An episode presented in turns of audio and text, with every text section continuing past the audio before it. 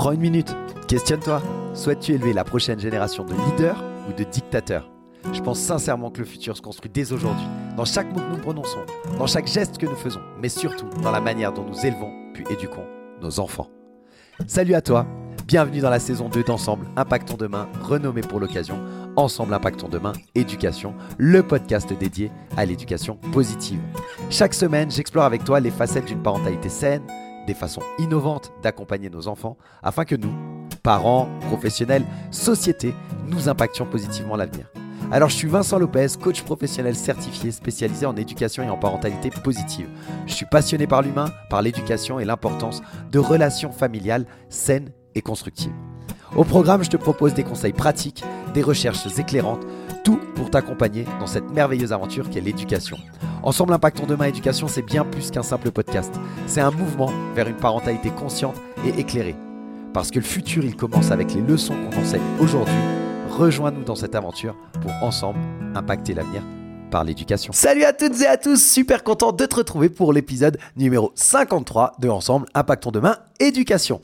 Alors aujourd'hui, on va aborder notre dernière partie, notre troisième épisode et dernier épisode sur le développement de l'enfant, les axes de développement, etc. On a parlé principalement eh bien, des grandes théories qui font qu'aujourd'hui on a cette vision que nous avons du développement de l'enfant.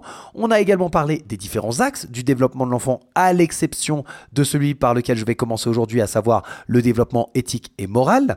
Et euh, ensuite de ça, je te partagerai eh bien, des conseils pratico-pratiques qui te permettront bien de soutenir le développement de ton enfant en fonction de son âge et de l'étape de développement dans laquelle il se trouve. On terminera cet épisode par euh, des ressources, des livres, des podcasts, des sites internet qui me semblent euh, vraiment être des ressources intéressantes si tu as envie d'aller creuser le sujet.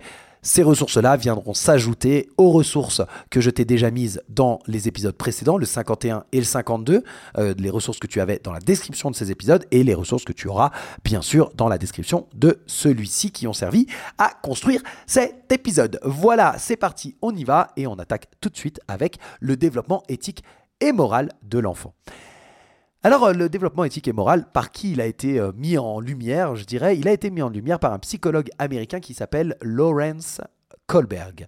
Lawrence Kohlberg, euh, il, a, établi un modèle, une théorie, disons, du développement moral dans les années, entre les années 60 et les années 80. C'est vraiment lui qui a dominé, je dirais, la, psychologie de la morale, de manière générale, jusqu'à la fin des années 80. Aujourd'hui, son modèle est un est, toujours très important, mais il est pas mal critiqué. Et entre autres, il est critiqué par une personne qui est assez connue, qui s'appelle euh, Carol Gilligan, qui est également une psychologue, c'est une féministe, qui a écrit euh, deux, deux, livres vraiment intéressants. Je te les mets euh, dans la description parce qu'ils sont vraiment chouettes et je t'invite à aller les lire. Alors, c'est pas directement lié à l'éducation, mais ils sont quand même super intéressants. Ça s'appelle Une voix différente pour une éthique du care. Et le deuxième s'appelle Pourquoi le patriarcat? Et en fait, ben, cette, euh, cette, cette, personne, Carole Gilligan, elle nous dit que Laurence Kohlberg, il, met trop l'emphase sur la valeur de justice à l'exclusion d'autres valeurs morales telles que, par exemple, eh bien, le care, le prendre soin et, que ainsi il sous-évalue finalement la moralité des femmes. Et c'est pourquoi elle a écrit deux ouvrages pour remettre un peu euh, l'église au milieu du village, comme on dirait. Voilà un petit peu euh, pour les critiques. Mais pour autant, bah, ce modèle de Kohlberg, qui est inspiré de celui de, Jean Piaget, en ce sens que c'est également un modèle par étape, par palier, comme ça, euh, eh bien, il garde toute, toute son importance aujourd'hui. Euh, Kohlberg, c'est quelqu'un qui a enseigné à Chicago, qui a enseigné à Harvard. C'est vraiment un pionnier dans euh, l'étude du développement euh, moral. Et il a identifié plusieurs étapes dans ce développement qui, pour lui, va d'une compréhension basique de la moralité qui est basée d'abord sur les récompenses et les punitions, qui était eh bien la forme d'éducation la plus courante au moment où il a effectué ses recherches. Et donc, de cette moralité basée sur les récompenses et les punitions, euh, on avance gentiment pour aller vers des niveaux plus avancés où, chaque individu pense en termes de principes éthiques plus larges et de justice sociale.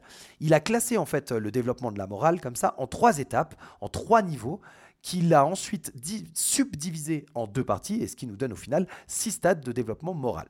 Donc, je ne vais pas te détailler tous les stades de manière très très précise, hein, je te mets dans les ressources, mais je vais te les citer histoire que tu saches un petit peu de quoi il s'agit, et euh, je te les résumerai en une phrase pour qu'on aille assez vite sur euh, la suite de l'épisode. Donc, le premier niveau, c'est ce qu'il a appelé la moralité préconventionnelle ou la prémoralité. En fait, cette moralité préconventionnelle, elle est caractérisée par une perception des règles qui est limitée uniquement par l'égocentrisme. Euh, les règles, elles sont extérieures à l'enfant, et il les perçoit bah, à travers, en l'occurrence à l'époque, la punition et la récompense. Mais de manière plus large, on pourrait dire qu'il les, il les, il les perçoit à travers son éducation. Ça, c'est le premier niveau. Et ce premier niveau, il a été divisé, comme je te disais, en deux stades, le stade 1 et le stade 2. Ensuite, on passe au stade au, niveau numéro 2, qui est la moralité conventionnelle.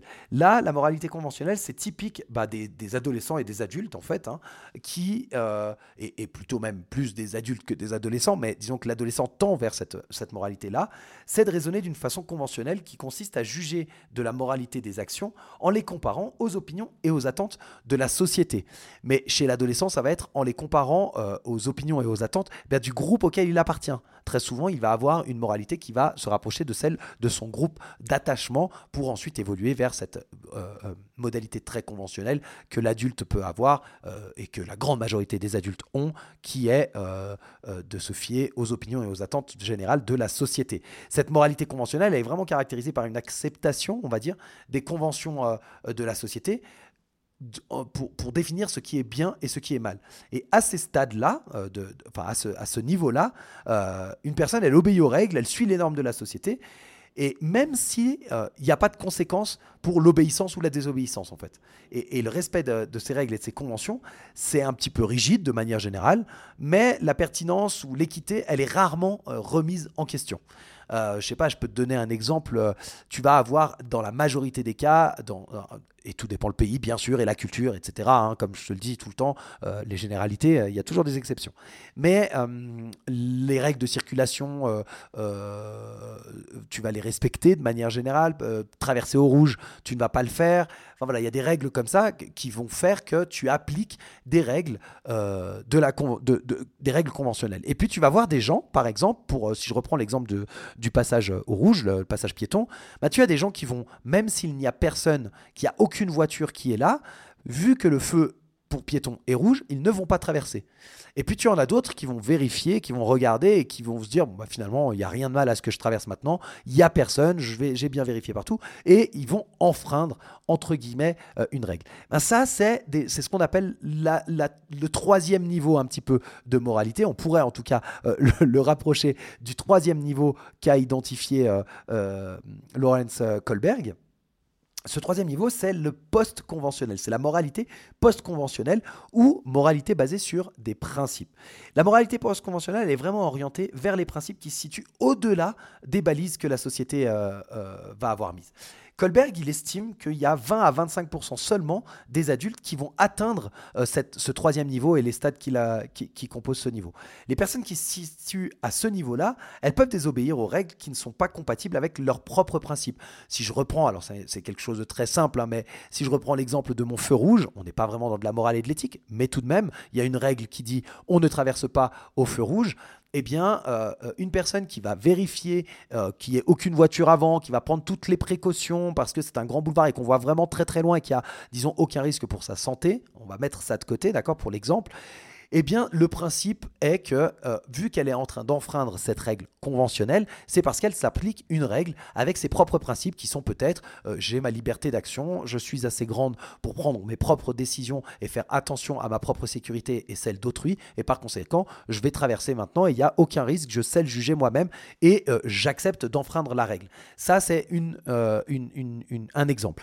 Un autre exemple qui peut-être te parlera un petit peu plus, c'est si on prend les les, comment, euh, les personnes euh, euh, qui ont souffert d'oppression, que ce soit l'esclavagisme ou, l'apartheid en, Afrique du Sud, par exemple. Et puis, tu, connais sans doute cette histoire de, Rosa Parks qui a été s'asseoir dans un bus qui était réservé pour les Blancs, alors qu'elle, elle, c'était une femme de couleur. Et eh bien voilà, elle a enfreint une règle parce qu'elle estimait que cette règle-là, elle, elle, était injuste. Et ça, eh bien, c'est ce que Kohlberg estime être de la moralité post-conventionnelle.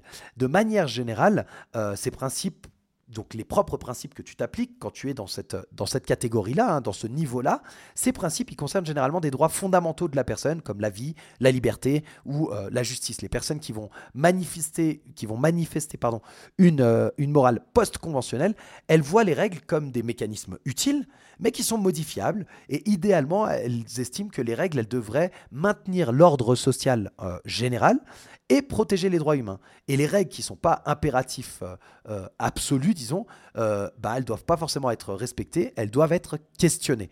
Et donc ça, eh bien, c'est le troisième niveau de ce développement éthique et moral. Et comme je te le disais, 20 à 25% seulement des adultes arriveront jusqu'à ce stade-là d'après Kohlberg. Et parmi ce, ce niveau-là, eh bien, il y a, comme pour les autres, deux stades, le stade 5 et le stade 6. Et il nous dit même qu'il y aurait seulement d'après lui, 13% de la population adulte qui pourrait atteindre le stade 6, mais euh, il est toutefois difficile, d'après lui toujours, de trouver des gens qui opèrent toujours à ce niveau-là, c'est-à-dire qu'ils sont que uniquement dans, dans, dans, dans, ce stade-là. Ce qui veut dire que même quand euh, tu vas euh, être dans le stade 6, remettre en question complètement des règles que tu estimes injustes, il y a quand même pour, dans d'autres situations où tu restes dans un stade très conventionnel et donc le niveau 2 de ce développement éthique et moral. Voilà un peu pour les étapes du développement euh, éthique et, et moral concrètement, en fait, eh ben, dès le plus jeune âge, les enfants ils vont commencer à développer une compréhension de ce qui est bien et mal, souvent guidés bah, par leur éducation. Alors à l'époque, on parlait des récompenses et de la punition. Puis au fur et à mesure qu'ils grandissent, eh ben, cette compréhension elle devient plus nuancée. Les enfants ils vont commencer à, se conformer aux normes sociales, ils vont, ils vont commencer à comprendre l'importance des règles et des lois. Et puis, ben, vers la préadolescence et l'adolescence, à ce moment-là, ils vont commencer à réfléchir à des principes éthiques de manière un peu plus abstraite, un peu plus complexe. Ils vont commencer à, remettre en question même certaines règles, à les évaluer en fonction de principes euh, éthiques ou de principes moraux qui sont plus larges. Et c'est une période où ils sont capables de comprendre des concepts tels que la justice, tels que les droits, tels que la responsabilité. C'est important de noter que même si les enfants ils progressent à travers ces différentes étapes, ils peuvent toujours recourir à des niveaux de, raisonnement euh, moraux qui sont plus bas euh, dans certaines situations. Par exemple, même si un, enfant, un préadolescent, il comprend des principes éthiques euh, complexes, il peut toujours agir selon des normes sociales pour éviter ben, des punitions ou alors pour obtenir des récompenses dans certaines circonstances notre rôle à nous, en tant que parents, en tant que professionnels, c'est de soutenir le développement éthique des enfants en leur présentant des situations qui vont les encourager eh bien, à réfléchir à des dilemmes moraux, en discutant de principes éthiques, en leur donnant des exemples de comportements euh, éthiques dans la vie quotidienne. Et c'est également hyper important ben, en fait, de se cantonner aussi au stade de développement moral de l'enfant lors de, de nos échanges euh, lorsqu'on est en train de communiquer avec lui euh, en adoptant en fait en adaptant pardon euh, les discussions et les attentes en conséquence de son stade de développement. Chaque étape du développement global dont je t'ai parlé dans les, épisodes précédents, elle est vraiment fondamentale pour comprendre et pour accompagner la croissance de l'enfant. Et, donc, chaque période, elle va être marquée par des avancées spécifiques, et c'est le cas dans le développement éthique et moral. Et donc, notre rôle, ça va vraiment être de les accompagner. Alors, l'idée maintenant, c'est plutôt de te dire, OK, on a fini avec le développement global, je t'ai fait le tour des différents axes de développement. L'idée aujourd'hui, eh ben, c'est de voir comment tu fais pour soutenir chaque étape du développement de l'enfant, de la naissance jusqu'à la préadolescence, avec des conseils euh, pratique. Alors c'est parti, on va y aller euh, bah, par tranche d'âge, euh, tranquillement, et puis euh, tu peux prendre des notes, mettre pause si tu le souhaites pour pouvoir noter ce que tu souhaites en fonction de l'âge et des étapes de développement de ton enfant. On y va avec de la naissance jusqu'à environ 18 mois.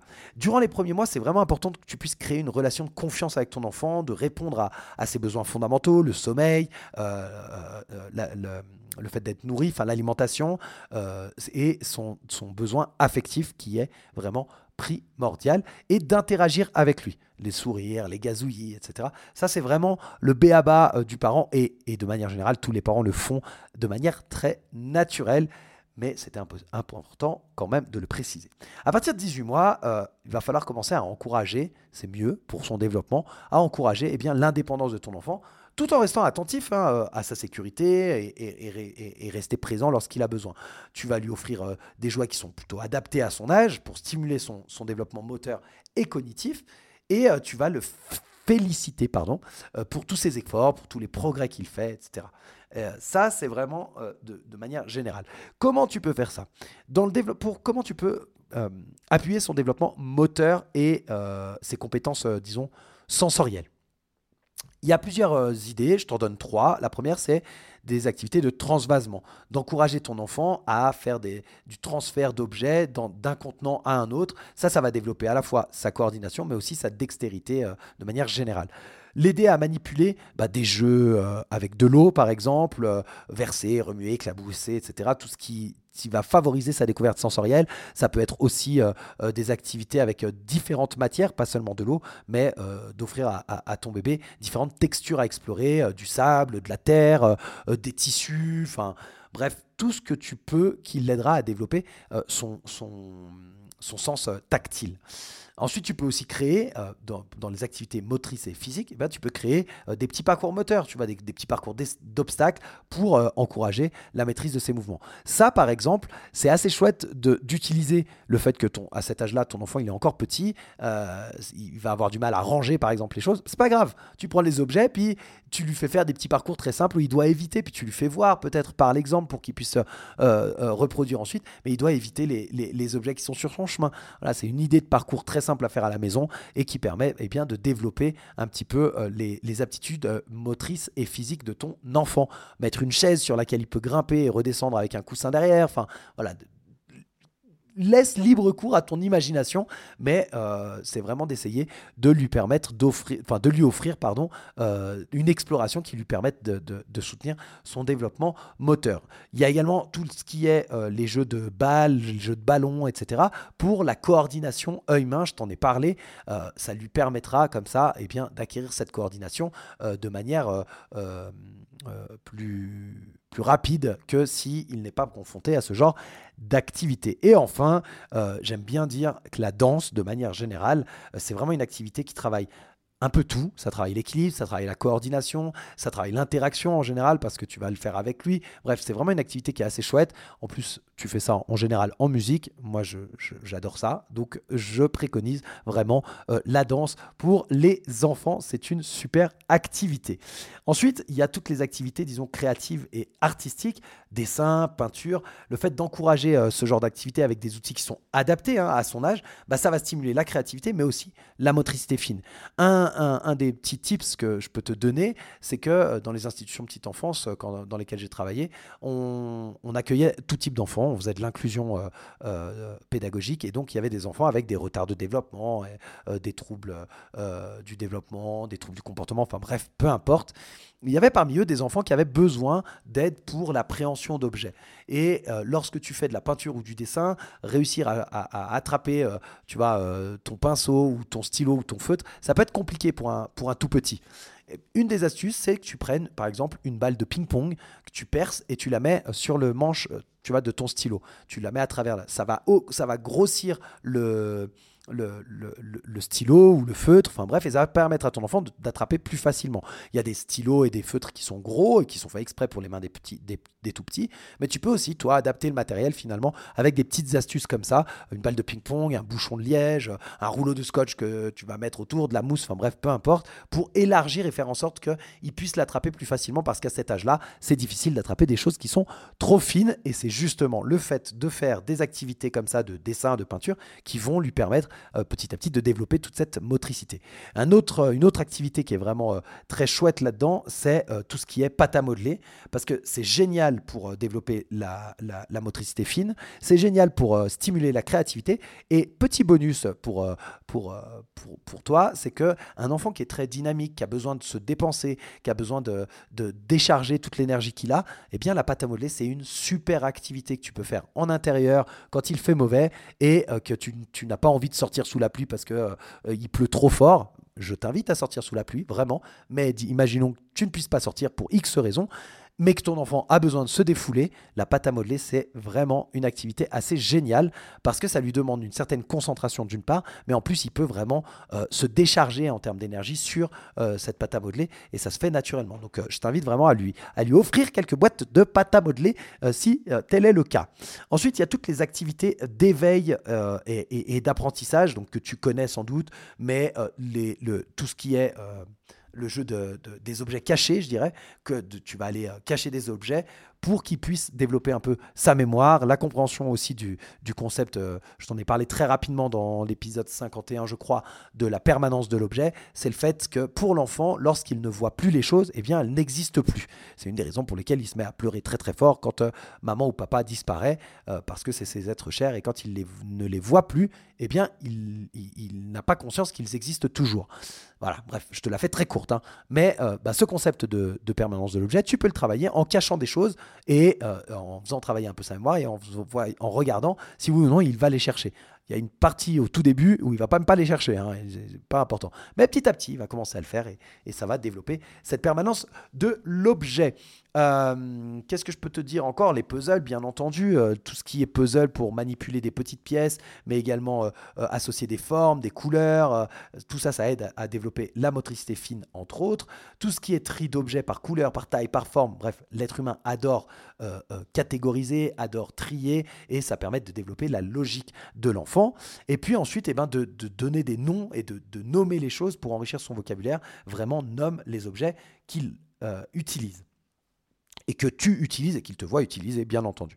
Euh, Qu'est-ce que je peux encore te dire? On est toujours hein, dans cette tranche 0-18 mois, donc tu vois, ça c'est vraiment plein d'activités. Alors certaines, elles peuvent continuer après, hein, mais c'était vraiment l'idée de te donner un maximum d'activités qui correspondent à peu près à cette tranche d'âge. Je vais te donner aussi des activités pour favoriser l'éveil euh, plutôt émotionnel et, social de l'enfant. Pour ça, tu as des ateliers par enfant, donc de participer à des activités de groupe pour qu'il puisse développer ses, compétences sociales, le mettre dans des institutions préscolaires, dans des crèches, dans des jardins d'enfants, de façon à ce qu'il puisse développer ses compétences sociales faire euh, des gestes d'imitation, enfin jouer en imitant les gestes, euh, euh, par exemple tu joues avec lui et tu imites tous les gestes qu'il fait pour encourager en fait la communication non verbale de ton enfant. tu peux faire des activités en plein air également, des promenades, explorer la nature pour qu'il y ait toute cette découverte sensorielle, jouer dans la terre, les feuilles, etc. Et puis, eh bien, si tu as la chance d'habiter à proximité d'une plage, eh bien, toutes les activités de plage pour le sable, pour l'eau, etc.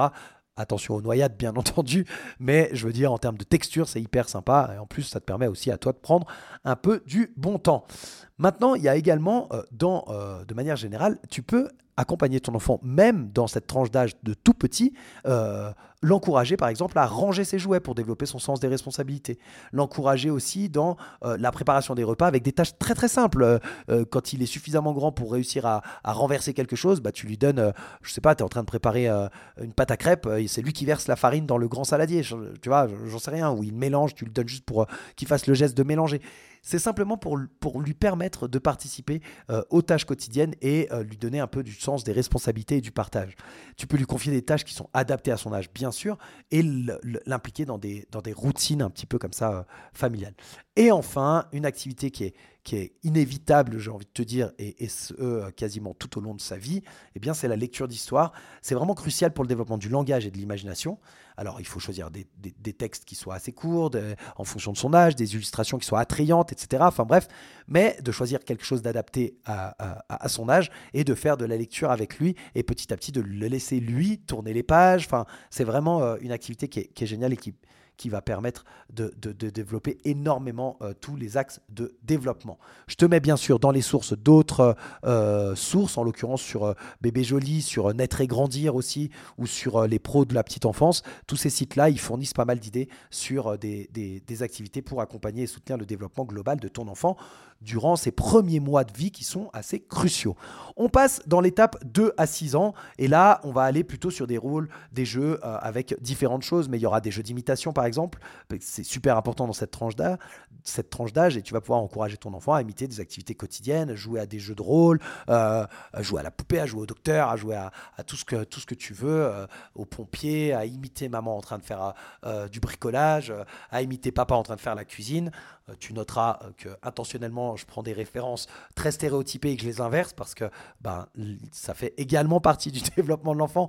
Mais je pourrais te faire tout un, nouvel épisode sur ce développement euh, stéréotypé de l'enfant dans nos sociétés. Euh, après, euh, au niveau du langage, de parler avec ton enfant, de nommer les objets, de, nommer les actions que tu fais, bah, ça enrichit son vocabulaire. Et de manière générale, pour le développement social, et bah, de créer des opportunités où il peut aller jouer avec d'autres enfants. D'enseigner aussi les bases du partage, de la coopération etc. etc. C'est important que tu, puisses proposer des activités qui stimulent à la fois sa motricité, son langage, son imagination et sa socialisation. Alors, très rapidement, euh, dans les activités, il peut y avoir des jeux d'imitation, il peut y avoir des jeux d'exploration de l'environnement, il peut y avoir des petits défis de motricité fine comme euh, tourner la page d'un livre ou manipuler des, petits objets euh, pour la motricité fine.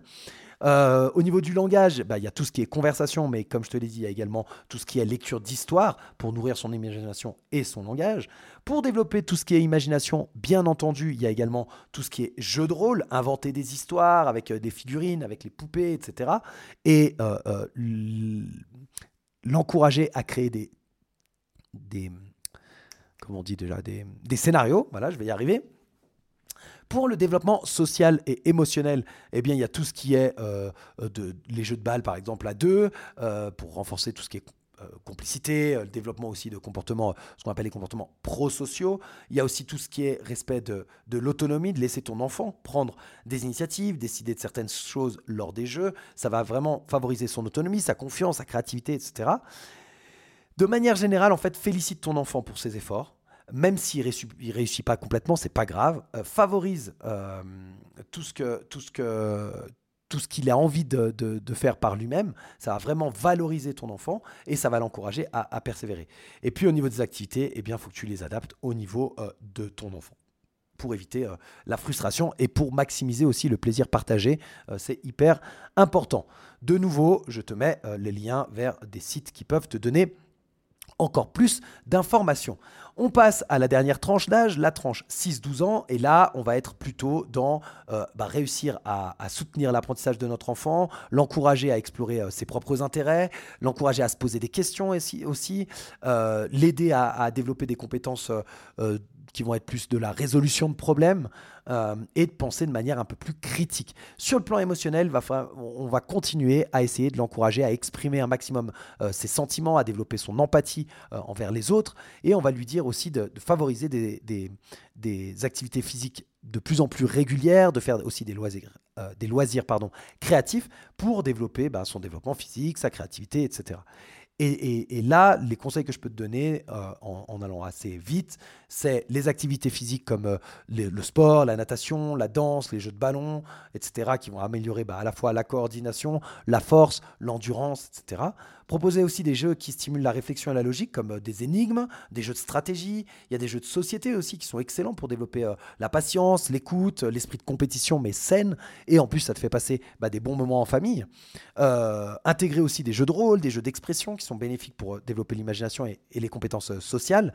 Du côté plutôt développement affectif, la communication et l'échange, c'est vraiment euh, ce qui reste le plus important euh, euh, à cet âge-là, mais, mais, tout le temps. Hein. franchement, c'est ce qu'il y a de, plus bénéfique pour, pour lui, de discuter régulièrement avec ton enfant, de l'encourager à, exprimer ses sentiments et à partager aussi ses expériences. Et puis d'accorder aussi, comme je te le disais tout à l'heure, de l'autonomie, de plus en plus d'autonomie à ton enfant, en lui permettant de prendre des décisions et de réaliser des tâches de manière complètement indépendante. Pour le développement social, pas de secret, les activités de groupe, des jeux coopératifs, des activités euh, sportives euh, en équipe, euh, foot, volley, rugby, basket, tous ces jeux d'équipe. Le rugby, c'est vraiment un, sport qui est, top pour plein, plein, plein de transmissions de valeur. Alors, je suis, je suis hyper, hyper, hyper objectif, vu que j'adore ça. mais non, mais voilà, toutes les activités sportives de manière générale qui favorisent euh, le travail en équipe et qui vont renforcer euh, les compétences sociales. Petite euh, blague sur le rugby quand même, c'est valable aussi pour les filles. Il y a des équipes féminines de rugby et ça transmet vraiment des valeurs de tolérance, de respect, d'entraide. C'est un sport qui est assez complet au niveau physique, mais également au niveau des valeurs qui sont transmises. Voilà, j'ai fini avec ma parenthèse sur le rugby. Euh, pour les compétences sociales, tu peux aussi faire bah, des activités qui vont le responsabiliser dans des tâches de la vie quotidienne, comme je te disais. À cet âge-là, faire la cuisine avec les enfants, c'est assez génial, ils adorent ça, et donc tu peux vraiment les, impliquer dans des activités avec toi pour échanger. Tu peux même allier différentes choses pendant que, je sais pas, moi, tu es en train de d'étendre une machine, d'étendre le linge, et bah, tu peux demander à ton enfant de venir avec toi et puis te donner les choses au fur et à mesure. Enfin bref, de partager des moments de la vie quotidienne, bah, ça lui donne un peu de responsabilité, ça lui permet d'échanger avec toi, de se sentir valorisé et petit à petit de créer des liens avec toi en premier, mais ça lui permet de développer des liens sociaux. On va terminer avec le développement, disons plutôt intellectuel, plutôt cognitif de, l'enfant. Euh, il, va passer à cet âge-là de, tout ce qui est intuition à opération, vraiment. Et donc, euh, il va commencer à utiliser une pensée euh, logique, euh, des situations concrètes, et il va développer aussi bah, le symbolisme et la conceptualisation. Donc l'idée, c'est de l'encourager avec des activités qui vont nécessiter euh, la manipulation, l'expérimentation. Ils ont besoin en fait de manipuler beaucoup pour pouvoir réussir à, comprendre et, et à apprendre. N'oublie pas, hein, comme je te le dis euh, plein, plein, plein de fois, je te le répète, ton enfant est unique. Il se développe à son propre rythme. L'écoute, la patience et l'encouragement, ils vont être essentiels à euh, chaque étape de son développement. Et, euh, et, l'idée, c'est vraiment bah, de respecter où est-ce qu'il en est, sans jugement, sans, sans critique, et ne pas chercher à, griller des étapes, ça ne sert à rien, c'est même contre-productif. Voilà pour les conseils pratico-pratiques pour aujourd'hui. Alors l'épisode aura été euh, un peu plus long euh, que, que, ce que j'avais prévu parce qu'il y avait vraiment pas mal de choses. Je voulais te partager également des livres et puis euh, différentes ressources, des sites web, des podcasts, des choses comme ça. Ça prendrait beaucoup de temps de te les partager comme ça euh, euh, directement à l'oral. Donc euh, peut-être que je vais ressortir un épisode dans la semaine comme ça sur le pouce, un petit épisode de 10-15 minutes qui soit en bonus. Sinon, je te les mettrai en plus dans les descriptions de cet épisode de façon à ce que tu puisses les retrouver. Voilà, je te souhaite en tout cas une très bonne semaine et on se retrouve la semaine prochaine pour un nouvel épisode de Ensemble Impactons Demain Éducation. Bye bye